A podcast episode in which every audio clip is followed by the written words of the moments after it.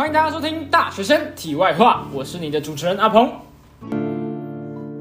欢迎大家回到这个阿鹏陪你聊聊天的单元。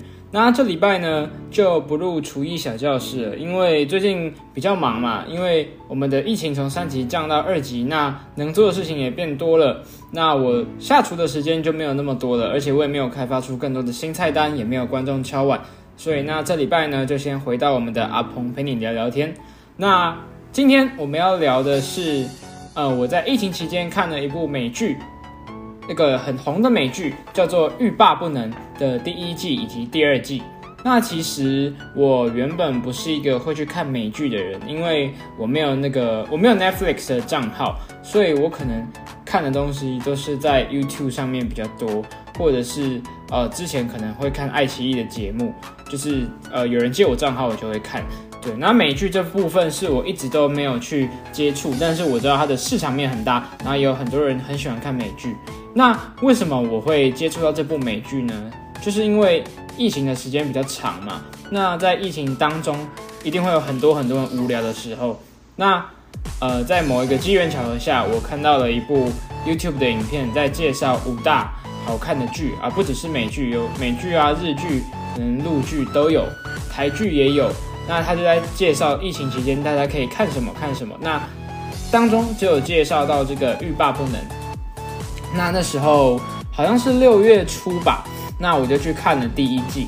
那看完之后我觉得非常好看，然后去查一下它的后续的发展啊，发现它第二季也快上了。那它第二季上的时候就是七月初还是七月中的时候，所以那时候我也把第二季一起看了。所以我今天就来跟大家。讲一下《欲罢不能》第一季跟第二季。那呃，我不要呃，应该说，如果你对这个有兴趣的话，你可以选择继续听，或者是你先不要听，因为我可能会有一点点爆雷。但是我会主要在讲我的心得，还有这个节目的大纲啊，所以细节还是会留给大家自己去看的。对，那跟大家介绍一下这个《欲罢不能》，它大概是怎样的一部美剧？它大概它的集数不会非常长，大概是九集十集左右。那每一集大概是四十分钟，平均啊，就是我自己的观影体验来说，一集大概是四十分钟。那它的节目调性呢，就是把呃相同数量的男性以及女性都放到一个度假村里面，然后让他们去度过这一个月。那这群男性女性呢，他们有什么共同点？他们的共同点呢，就是他们都是外形非常的靓丽。非常的帅啊，非常的漂亮。那平常在生活中可能很常约炮啊，或者是是情场高手啊，就是可能每天都可以换一个新的伴侣。这种就是呃，在外貌上面是金字塔顶端的存在。那他把这样等量的男女呢放进一个度假村里面，他一开始会先骗他们说，哎，你们是来度假的。但是在第一天晚上呢，就会跟他们说，欢迎来到我们的欲罢不能。那这边的。规则呢，就是你在这一个月里面，你只能建立有意义的关系，就是，呃，以中文来说，就是你要建立一段，呃，像是比较内心的感情，比较柏拉图的感情，然后不能有任何的亲密接触，包括就是你不能亲嘴，然后也不能，呃，当然是不能打炮，然后你也不能自慰，然后也不能摸来摸去什么的。对，就是你要建立一段非常纯粹的关系。对，那但是在这边我要先吐槽一个点，就是，嗯，这个节目的利益可能是为了帮助这些人不要那么渣，或是呃那么的呃情场浪子。但是就生理上的角度来说，我觉得一个月你都没有做任何的发泄，其实。不太健康的，对，不过没关系啊，反正这个就是这个节目的规则。那如果你触犯了这个规则呢，就会从大家的总奖金里面扣除一部分的奖金。那扣的奖金就是看你犯的规则多重，然后扣的奖金越重。那我个人看完第一季跟第二季之后呢，我自己是觉得第一季会比第二季好看。建议大家如果想看的话，可以从第一季开始。那为什么第一季比较好看呢？我觉得有可能包含这个点。第一个点是。可能我在看第一季的时候，觉得这个题材比较新鲜。那看第二季的时候，它的规则没有什么改变，那我就会觉得有点，我大概可以猜到它接下来要干嘛。对，那在看第一季的时候，我会觉得它比较好看的原因也有，就是比起来，第一季的成员比第二季还要怪一点。就是虽然两季大家一开始都会触犯一些规则啊，或者是去呃违反一些规则，但是相比之下，第一季步入正轨的速度比较快。那反而是第二季，你会觉得这群人一直在打破规则，这群人根本就没有很无视这个游戏的规则。那而且第二季的那个官方那边，就是它里面有个小机器人叫拉娜，对，那。第二季的拉娜就是因为大家一直打破规则，奖金一直被扣，奖金一直被减少，那他也给了很多大家把奖金加回来的机会，但是大家都没有把握住，所以你就会觉得说，哎，你的奖金他们已经破坏规则那么多次了，你还给他那么多机会，而且他们都不把握，你还继续给他机会，所以第二季看到后半有点疲劳的感觉，反正你就已经知道他们不会遵守规则了，就感觉有点。后面就是没什么有趣的东西，对。但是整体看下来，我觉得这个题材如果只看第一季来说，我觉得是非常有趣的，因为我觉得第一季比较符合这个节目原本想要的调性啦。对，那在这里面呢，我观察到几个点，就是男生的主动性呢，在西方啦，我不是说全世界，也不是说亚洲，也不是说台湾，就是在他的呃节目里面，通常是来自西方的。男生女生，那我观察到的点就是在剧里面的男生的主动性都会比较高一点，会比较呃想要去尝试呃各个不同的女生来试试看。